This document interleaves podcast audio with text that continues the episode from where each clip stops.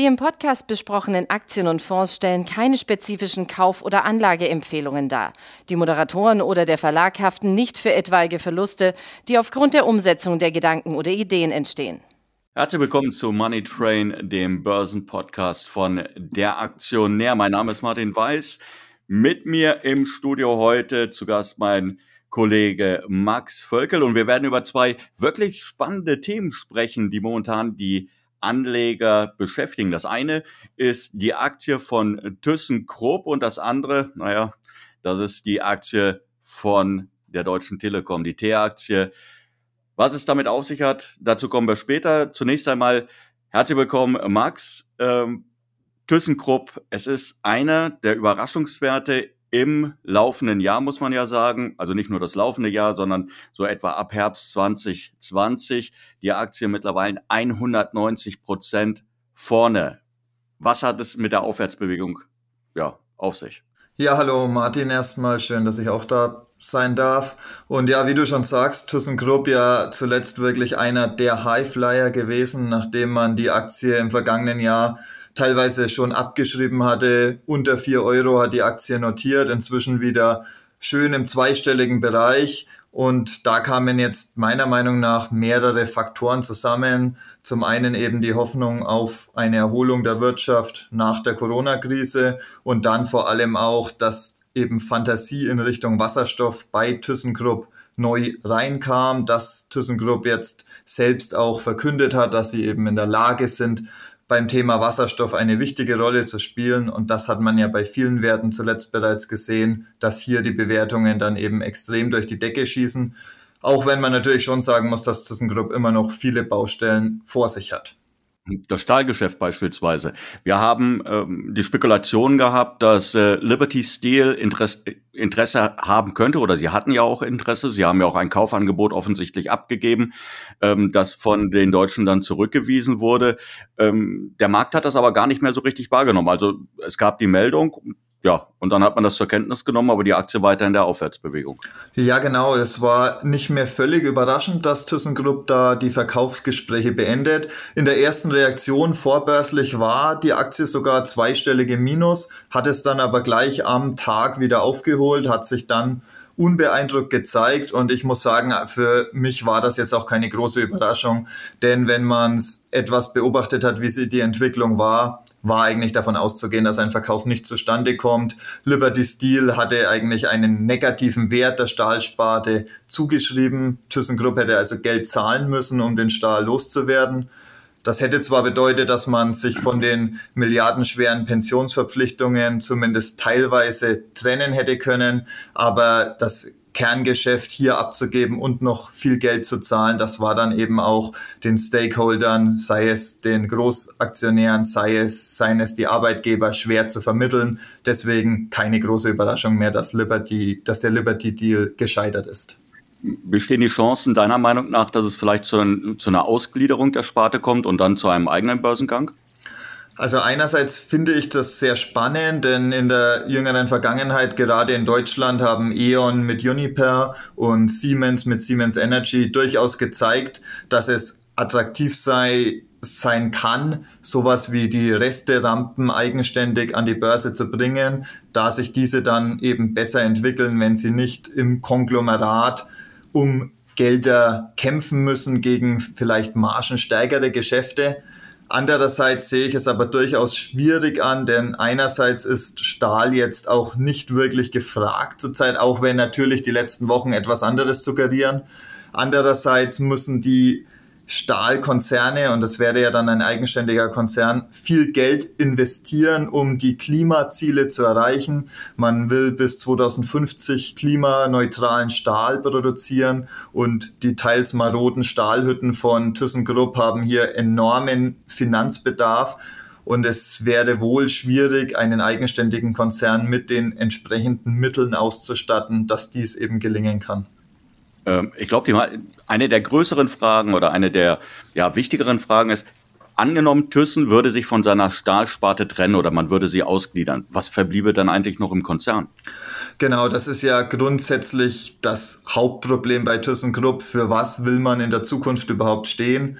Stahl war über viele Jahre trotzdem das Herzstück.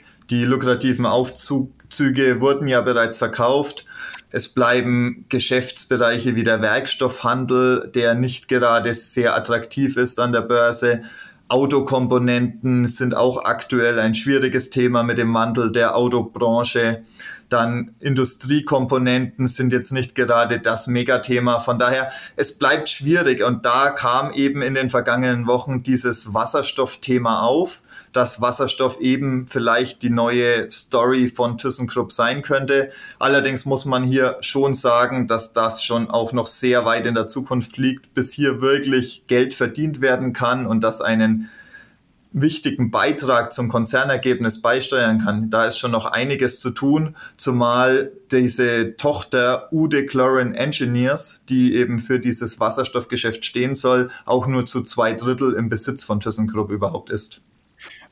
Okay, jetzt sehen wir in den vergangenen Wochen, seit, seit äh, November etwa, dass die Aktie wieder angesprungen auf dem Niveau, du hattest es gesagt, 4 Euro etwa, jetzt mittlerweile bei äh, über 11 Euro können Anleger da noch hinterher? Also lohnt es sich auf diesen Zug noch aufzuspringen oder würdest du sagen, ja, da wartet lieber mal eine Korrektur ab?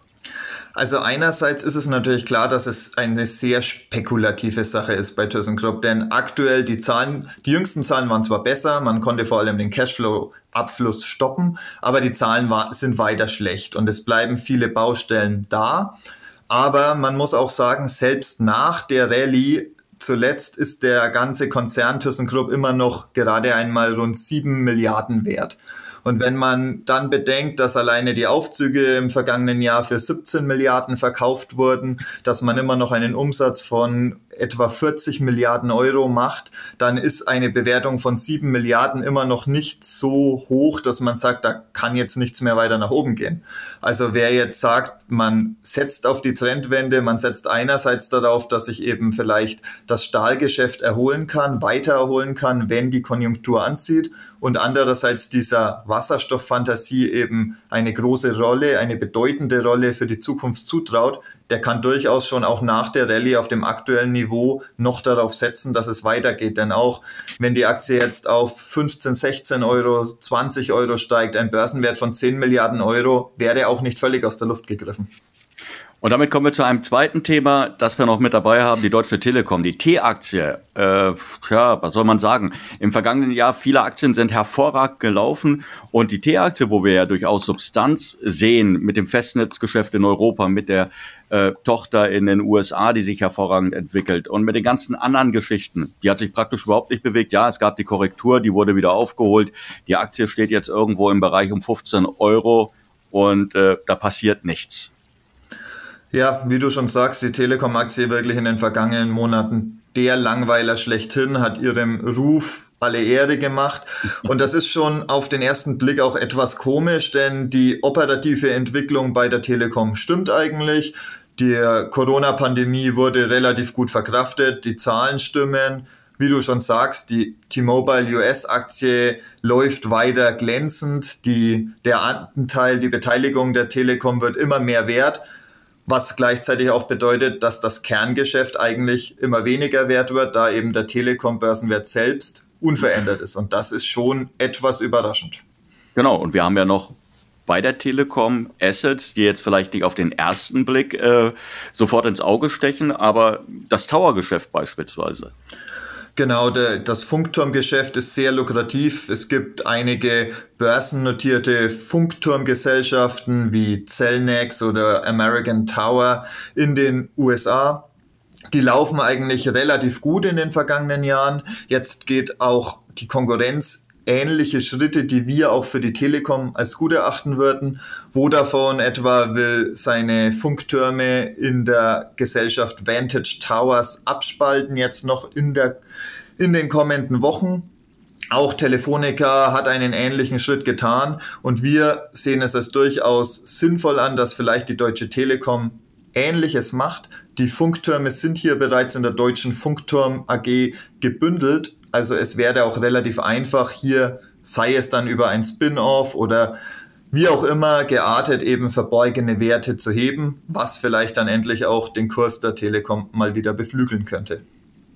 Ähm, Weshalb glaubst du, dass bisher diese Schritte nicht unternommen wurden? Weil ich meine, wenn man natürlich dieses Tower-Geschäft rausbringen würde, man würde es eigenständig an die Börse bringen, man würde damit natürlich auch Kapital einsammeln und einer der großen ja, Kritikpunkte an Telekom-Unternehmen insgesamt ist ja dieser enorme Schuldenberg, den die vor sich herschieben. Man könnte ja auch einen Teil der Schulden damit zurück, äh, zurückführen.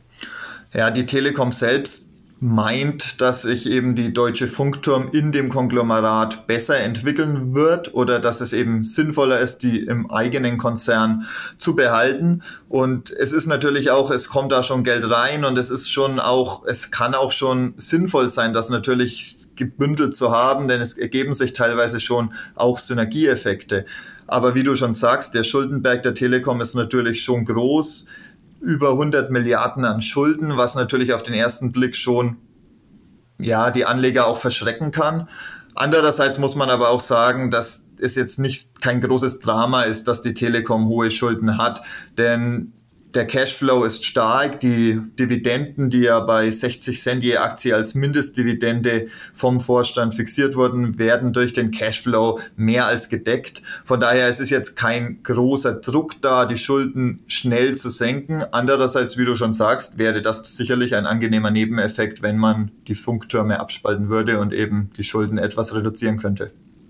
Ähm, glaubst du, dass sich an der Kursentwicklung der Telekom in den kommenden Monaten etwas Grundlegendes ändern könnte? Oder glaubst du, dass die weiterhin genau da, wie sie jetzt ist, in der Seitwärtsbewegung äh, gefangen bleiben wird?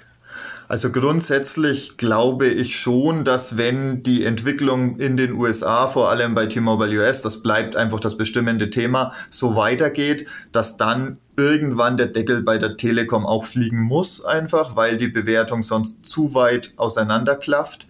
Wann natürlich diese 15 Euro, 15,50 Euro, das war jetzt zuletzt immer so dieser Bereich, über die die Aktie einfach nicht rauskam, Wann diese wirklich überwunden werden kann, das ist ganz schwer zu sagen, denn man hat es jetzt in den vergangenen Wochen und Monaten gesehen.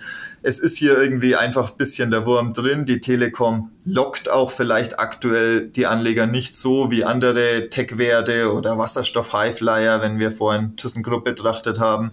Es ist etwas langweilig und es kommt eben das Problem mit den hohen Investitionen in den in das 5G-Geschäft, in den Ausbau des 5G-Netzes dazu, was vielleicht auch etwas abschreckt. Deswegen unsere Meinung, also für konservative Anleger spannend, schon alleine deshalb, weil eigentlich nach unten kaum etwas passieren kann angesichts der enormen Werte, die im Konzern schlummern. Wer es allerdings etwas spekulativer mag, also wann es wirklich nach oben geht bei der Telekom, ist aktuell ganz schwer zu sagen. Dafür sind wir in den vergangenen Wochen und Monaten vom Kurs zu oft enttäuscht worden. Und damit erstmal dir vielen Dank für deine Einschätzung. Ich wünsche dir noch einen schönen Tag und danke, dass du hier warst. Tschüss. Danke, wünsche ich dir natürlich auch. So, liebe Zuhörer, das ist es von uns heute gewesen. Ähm, wir werden uns natürlich weitere spannende Themen für Sie überlegen und melden uns dann wieder. Tschüss.